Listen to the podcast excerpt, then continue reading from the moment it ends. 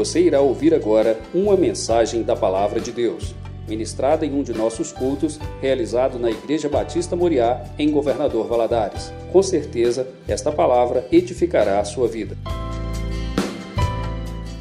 Você se colocar de pé, nós vamos ler juntos o Salmo 137. Saudades de Sião. Assim é o título na minha Bíblia. Saudades de Sião. Salmo 137 diz o seguinte: Às margens do rio da Babilônia, da Babilônia nos assentamos e chorando, choramos, recordando-nos de Sião. Nos salgueiros que lá havia, penduramos nossas harpas, pois aqueles que nos levaram cativos nos pediam canções, e os que nos oprimiam pediam que os alegrássemos. Cantai-nos um dos cânticos de Sião. Mas como entoaremos o cântico do Senhor em terra estrangeira? Ó Jerusalém, que a mão direita se atrofie se eu me esquecer de ti que minha língua se prenda ao céu da boca, se não me lembrar de ti, se eu não preferir Jerusalém a minha maior alegria. Senhor, lembra-te dos Edomitas, do dia de Jerusalém, pois eles diziam: arrasai arrasai até os alicerces. Filha da Babilônia, que serás destruída. Feliz aquele que te retribuir o mal que fizeste a nós. Feliz aquele que pegar teus filhos e esmagá-los com a pedra. Vamos orar? Deus, nós te agradecemos pela tua palavra que é sempre viva, eficaz e que produz mudanças no nosso interior.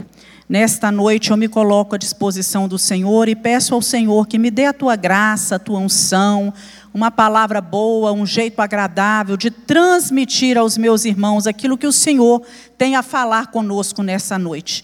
Recebe a nossa gratidão, que a nossa mente esteja aberta, voltada para o Senhor nesse momento. Repreende aquilo que é empecilho, que vem a trazer distração e que nós possamos crescer um pouquinho mais na tua presença, em nome de Jesus oramos. Você pode se assentar.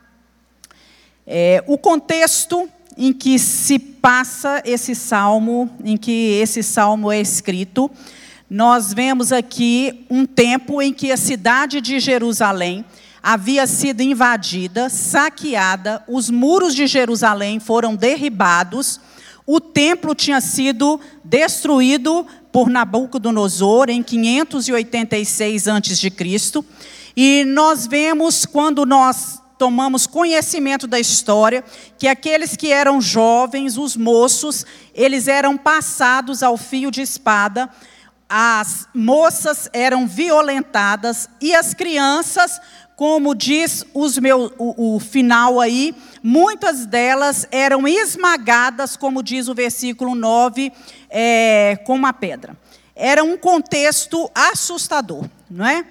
E aqueles que tentavam fugir, do povo de Deus que tentava fugir, eles eram muitas vezes, é, num determinado momento da história em que eles passavam por dificuldades, eles eram encurralados pelos edomitas nas encruzilhadas, nas estradas. Então, não era aí a primeira vez em que Jerusalém passava por problemas e por dificuldades. Nós vemos em outras situações também o povo passando por dificuldades.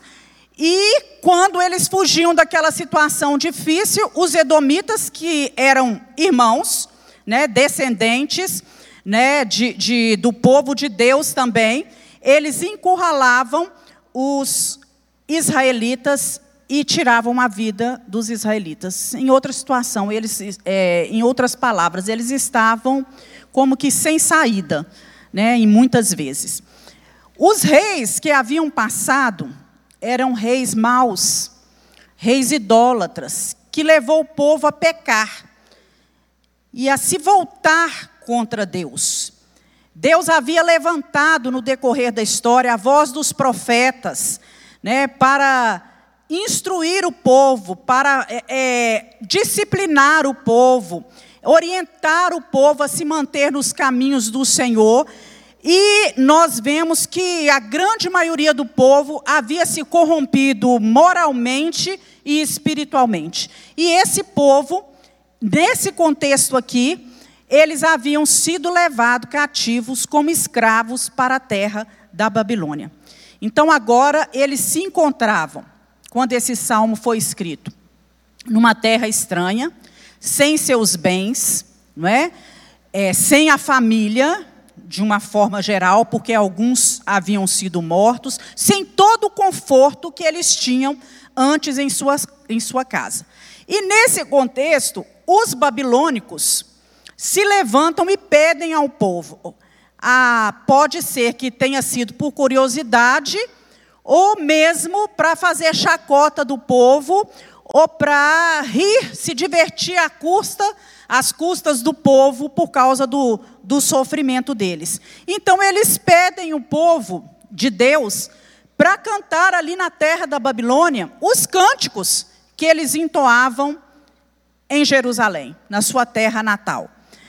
E em meio à tristeza, em meio à dor, o povo, como diz o texto, havia pendurado a sua, a sua, as suas harpas, né, que era um instrumento musical muito lindo, por sinal, nos salgueiros, que era um tipo de árvore. E eles não, não admitiam cantar em meio a toda a dor que eles estavam passando, em meio àquela tristeza e aquele povo totalmente estranho. E muitas vezes nós somos também assaltados por crises que levam-nos a, a, a não cantar, a não nos alegrar mais. A nossa vida fica um pouco estranha em determinados momentos e nós ficamos, às vezes, amargos, fechados por dentro, endurecemos o nosso interior e deixamos muitas vezes que as circunstâncias determinem as nossas emoções. Paramos de cantar, de louvar, de exaltar a Deus. Porque é muito fácil, meus irmãos, cantar quando tudo vai bem. Quando está, estamos em meio dos nossos familiares, quando nós temos dinheiro na conta, quando nós nos sentimos protegidos, amparados. É fácil cantar na igreja, na hora do louvor, não é? Naquele, nesse momento de louvor, como é gostoso o tempo de louvor, o período de louvor, não é? Nós somos chamados, convidados nesse momento a entoar cânticos a Deus, a demonstrar a Ele o nosso amor, a nossa gratidão, mas no momento de dificuldade, de aperto, em que nos sentimos cercados, não é? Que nos sentimos é, no, no, sofrimento, na angústia, na tribulação, no luto, na enfermidade, na crise financeira, passando por problemas financeiros, quando nos sentimos injustiçados ou caluniados, aí fazer sair um cântico lá de dentro do nosso interior é difícil. Então, nós queremos, é, é, devemos aprender nessa noite que nas dificuldades, nós não devemos pendurar as nossas harpas. Nós não devemos, no momento de crise, nos endurecer e deixar que a nossa vida fique seca, certo? A nossa espiritualidade, o nosso tempo de oração, de louvor, de leitura da palavra, esse tempo nosso com Deus, ele não pode se limitar somente aos momentos de abundância, de alegria, de fartura, somente ao templo, não é? Não pode ser assim. Tem gente que na igreja ele é uma bênção, ele canta, ele, ele escuta a palavra, mas quando muitas vezes ele sai dali, ele é uma pessoa amarga, ele é uma pessoa que murmura, que pragueja diante das dificuldades da vida. E nós precisamos saber como nos comportar nesses momentos de adversidade, de problemas e de dificuldades. Então, nós, eu me lembrei de Jó, que num momento muito difícil, eu acho que ninguém passou tanta dificuldade como Jó passou, tudo de uma vez só, né? Jó, em meio a tudo isso, ele não deixou que o seu interior ficasse ressequido, ele não se revoltou contra Deus, ele não ficou amargurado, não é? E ele, nós vemos ali que mesmo no preju, prejuízo financeiro, mesmo no momento em que ele foi é, é, atacado, né, afligido pela dor do luto, na enfermidade, no momento de enfermidade, diante da incompreensão conjugal, porque ele também passou por isso, no momento em que os amigos dele lhe faziam acusações injustas, Jó disse: O Senhor Deus deu, o Senhor Deus tomou. Bendito seja o nome do Senhor. Então Jó sabia glorificar Deus nesses momentos de dificuldade, porque Deus nos concede coisas, mas possa, pode ser que em determinado tempo da nossa vida essas coisas não sejam tiradas, não é? E nós temos que aprender a falar como Jó. O Senhor Deus deu, mas o Senhor Deus tomou. Louvado e exaltado seja o nome do Senhor. Paulo e Silas foram outros que, em momentos de dificuldade, acorrentado na prisão, eles cantaram louvores, conseguiram louvar ao Senhor. E Deus inspira canções de louvor nas nossas vidas, mesmo nas noites mais escuras. E nós precisamos aprender a louvar a Deus em toda e qualquer circunstância. A postura de Jó, de Paulo, de Silas, ela contrasta e muito com a postura do povo de Deus nesse momento aqui da história. E nós vamos ver agora aquilo que nós podemos aprender com eles. E nós aprendemos, meus irmãos, que as perdas da vida, elas são inevitáveis. Mas é preciso saber que nem tudo está perdido. Nenhuma perda é absoluta. Nós nós vemos aqui que a perda nesse texto, nesse, nesse momento aqui, foi a posse da terra. A terra era rever, referencial para o povo de Deus. Era uma coisa muito importante para eles. Mas, nas nossas vidas, as perdas elas podem ter outras dimensões. De repente, pode ser é, pessoas, coisas, é, pertences que nos foram tirados e que é coisas que eram muito importantes para nós. E diante dessas perdas, nós somos tentados a pendurar as nossas harpas nos salgueiros.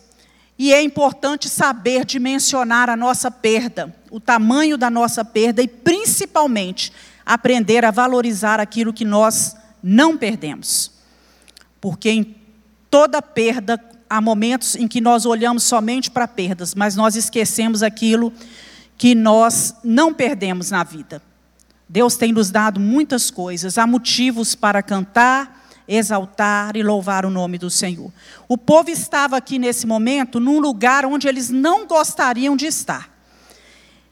E penduraram né, as harpas, eles foram arrancados da pátria, tirados, vínculos quebrados, tirados do meio do povo, da sua terra, eles perderam a, as suas raízes, o seu referencial.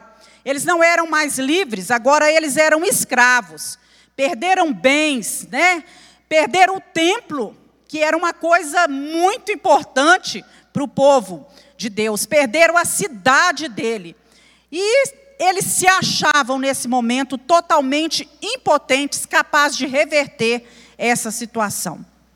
Talvez você também se sinta assim, se achando impotente diante de determinada situação e já desistiu de cantar e tem pendurado a sua harpa, o seu instrumento de louvor, tem cessado o seu cântico, calado a sua voz, porque Talvez você esteja onde não gostaria de estar, fazendo o que você não gostaria de fazer, enfermo como você não gostaria de estar, vivenciando dificuldades que talvez você não gostaria de passar por elas, coisas que sequer passaram pelo seu pensamento, que você imaginou, talvez sejam situações assim que você esteja vivendo.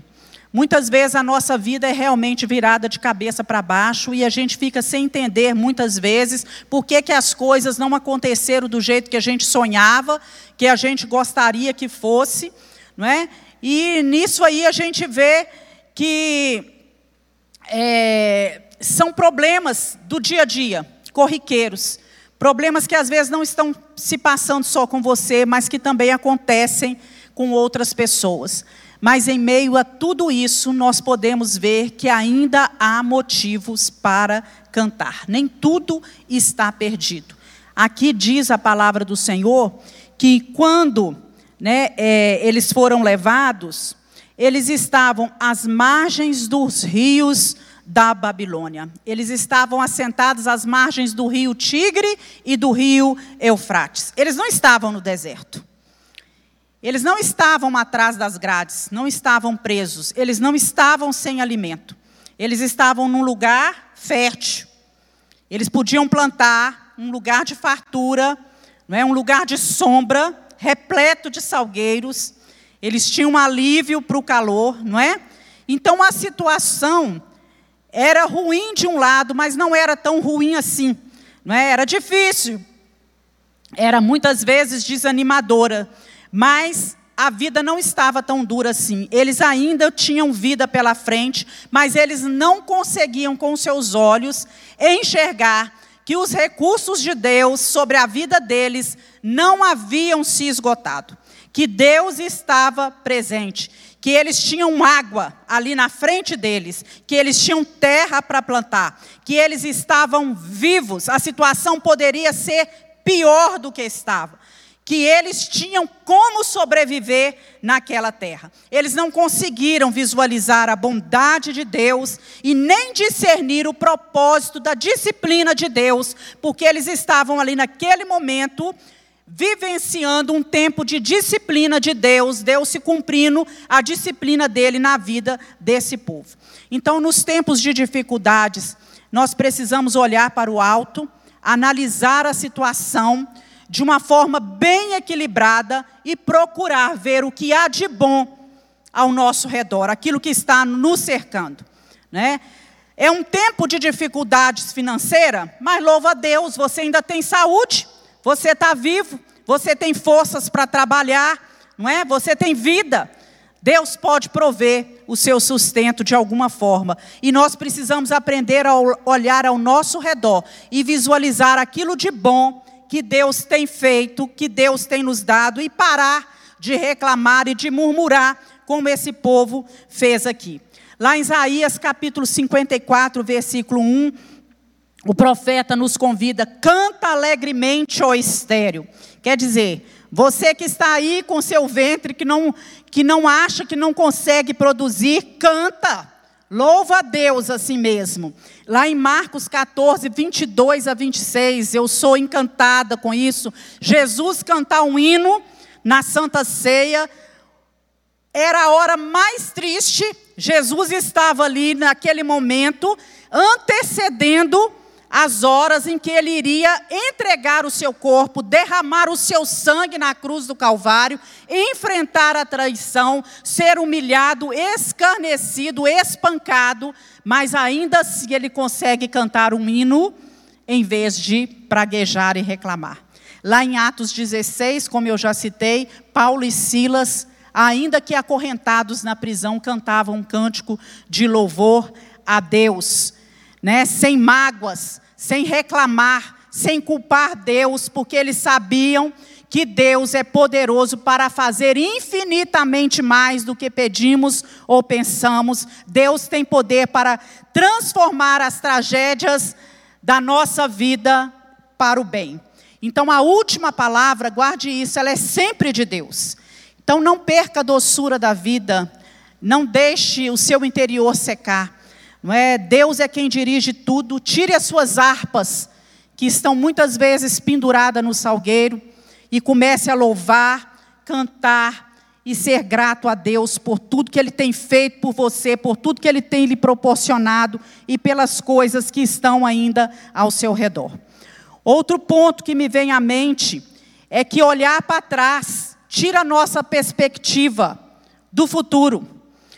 Lembranças amargas nos momentos difíceis da vida rouba o nosso ânimo, rouba a nossa alegria e leva e nos leva a acessar o canto. cala a nossa voz. E eles dizem aqui que nós nos assentamos e chorando, e choramos, recordando-nos de Sião. Então, irmãos, eles não fizeram como Daniel. Daniel tinha sido levado cativo junto com eles. Estava lá na Babilônia. Sadraque, Mesaque e Abidinego também estavam lá. Mas Daniel, ele foi levado cativo e ele deixou marcas de Deus naquele lugar. Ele não se curvou diante de outros deuses. Ele foi chamado para trabalhar no palácio e ali ele não se contaminou com as iguarias do rei. Ele prosperou na sua vida. Ele cresceu durante os reinados que ele passou. Ele resolveu ser uma bênção onde estava e não deixar o cativeiro, os momentos de dificuldade azedar a sua alma. Então, a espiritualidade de Daniel não era uma espiritualidade que dependia do lugar onde ele estava. Ele conseguia servir a Deus, entoar cânticos de louvor a Deus, servir ao Senhor, ainda que fosse trazendo instruções àqueles que eram seu inimigo, acompanhando o reinado, o povo que era seu inimigo, ele conseguia fazer isso. Não se limitava a Jerusalém, não se limitava à igreja, e nós temos que aprender isso. Né? Nós não podemos viver no saudosismo, não podemos enfrentar a nossa vida, aquilo que vem pela frente, vivendo aquela nostalgia lá do passado.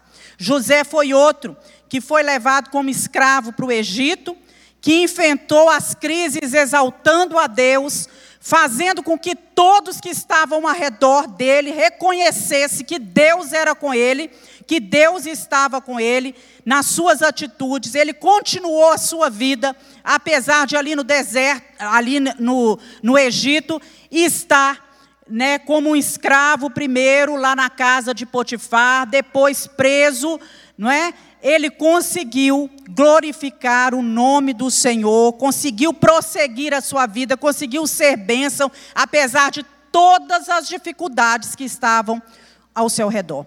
Já os israelitas, nesse momento, eles deixaram de cantar, deixaram de testemunhar, de mostrar quem era o seu Deus. A saudade deles, do passado, de Sião, os dominou.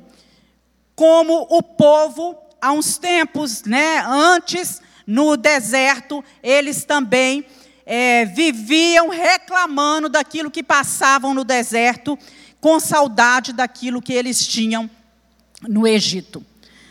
Tem gente que só vive no passado, só consegue viver no passado. Né? A lembrança nostálgica do ontem lhes rouba o entusiasmo para viver hoje e mina a esperança de que o futuro vai ser melhor. Nada mais vale a pena para determinadas pessoas, nada desafia essas pessoas. Entra-se naquela neurose de lembrança de pessoas do passado, de histórias que já se passaram, de situações que já se passaram e que não voltam mais. Há determinadas pessoas que vivem mergulhadas num tempo, numa história que já passou, que não volta mais. Ah, quando meus filhos eram pequenos, quando meu marido estava comigo, ah, quando eu trabalhava em tal lugar, quando eu era jovem, quando eu fazia isso, quando eu fazia aquilo, era assim, era muito melhor, não é? O tempo passou, os filhos cresceram, não é? O emprego mudou, a cidade talvez possa ter mudado, a igreja pode ter mudado, as pessoas ao seu redor podem muitas vezes não ser as, a mesma, umas se foram, outras chegaram, não é assim? A idade chegou para você, porque chega para todos, o tempo vai passando, mas né, nós precisamos aprender que ainda assim, quando nós olhamos para frente, para o futuro, há coisas boas para acontecer, amém, meus irmãos? Deus está presente no nosso futuro ainda há coisas boas para viver e nós temos que aprender a ser resilientes, adaptáveis às novas situações da vida e aprender a glorificar a Deus em todo o tempo. Se nós olharmos para trás, que seja somente para reconhecer a grandeza de Deus, o poder de Deus que nos sustentou até aqui, que agiu por nós, que nos abençoou, que nos ajudou a vencer situações difíceis. Um Deus que está conosco hoje e um Deus que está presente no nosso futuro. Também podemos aprender que o modo como enfrentamos a crise determina a nossa vitória. Eles dizem que nós nos assentávamos, lembrando-nos de Sião, e chorávamos. Olha só a postura deles. Como eles enfrentaram esse momento de crise, chorando.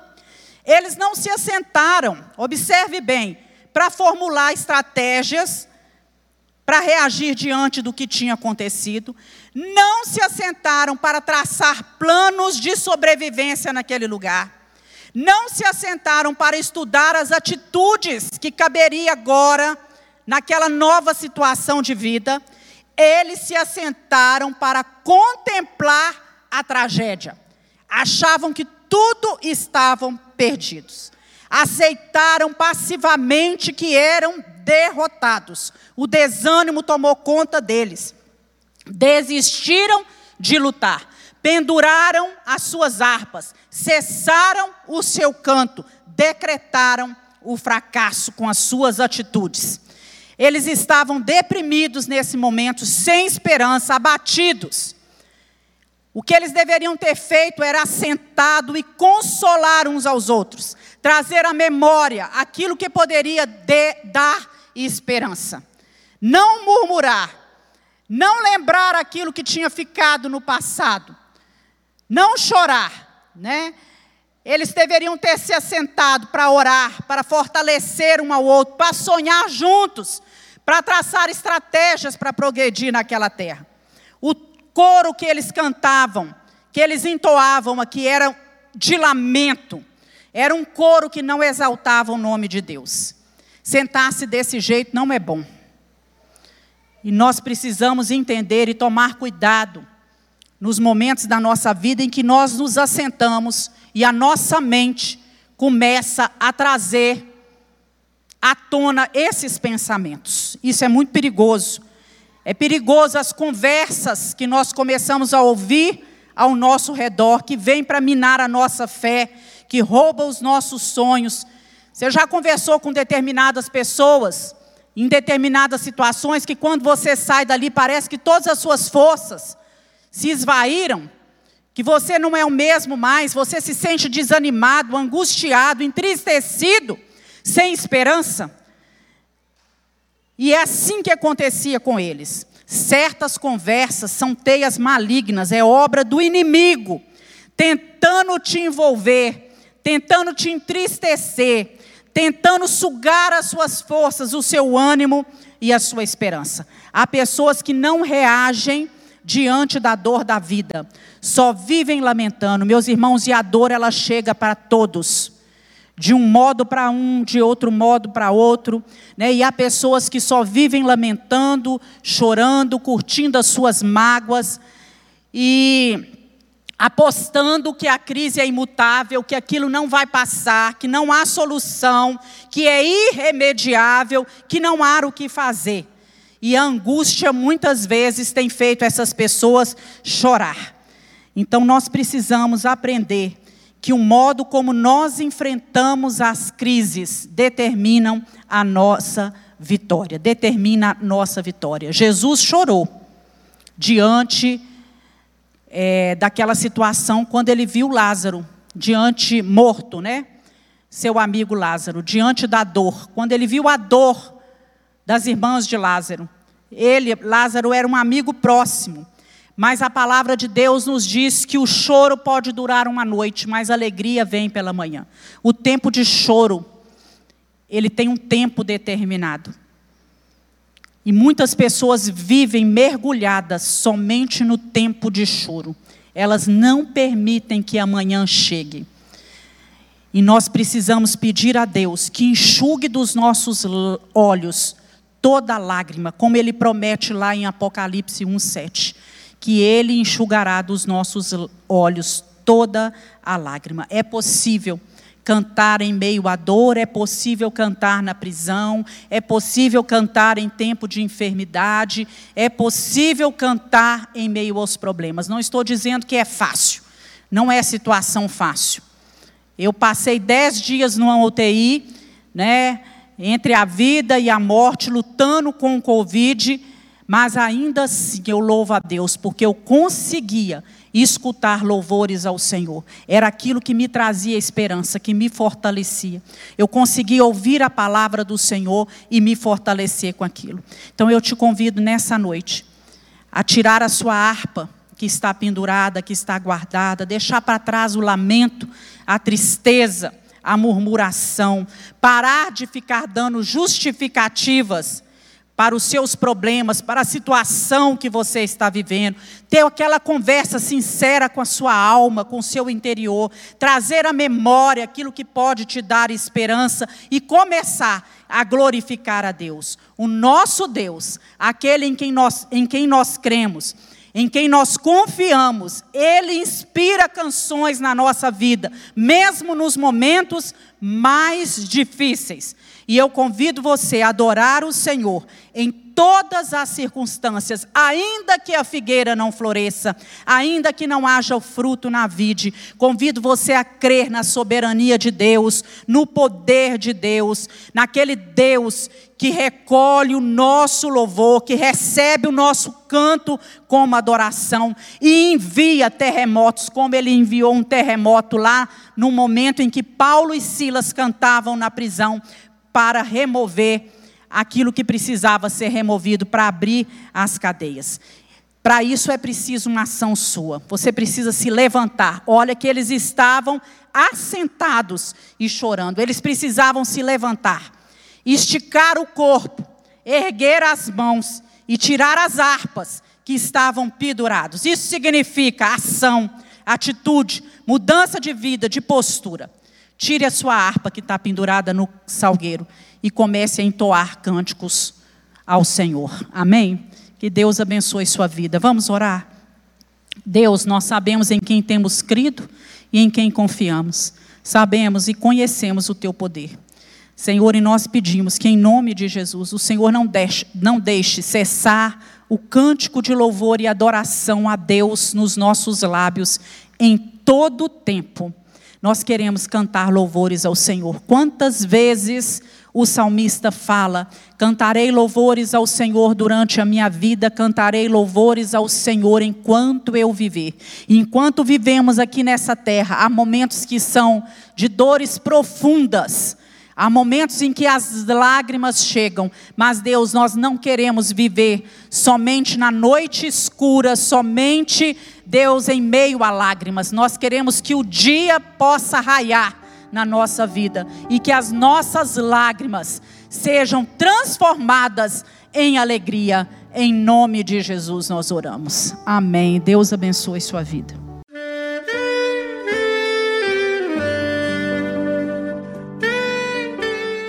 Querido amigo, Deus se interessa por você. Ele conhece as circunstâncias atuais da sua vida. Não hesite em buscá-lo. Em Jeremias 33, versículo 3, ele nos diz: Clama a mim e responder-te-ei, e anunciar-te-ei coisas grandes e ocultas que não sabes.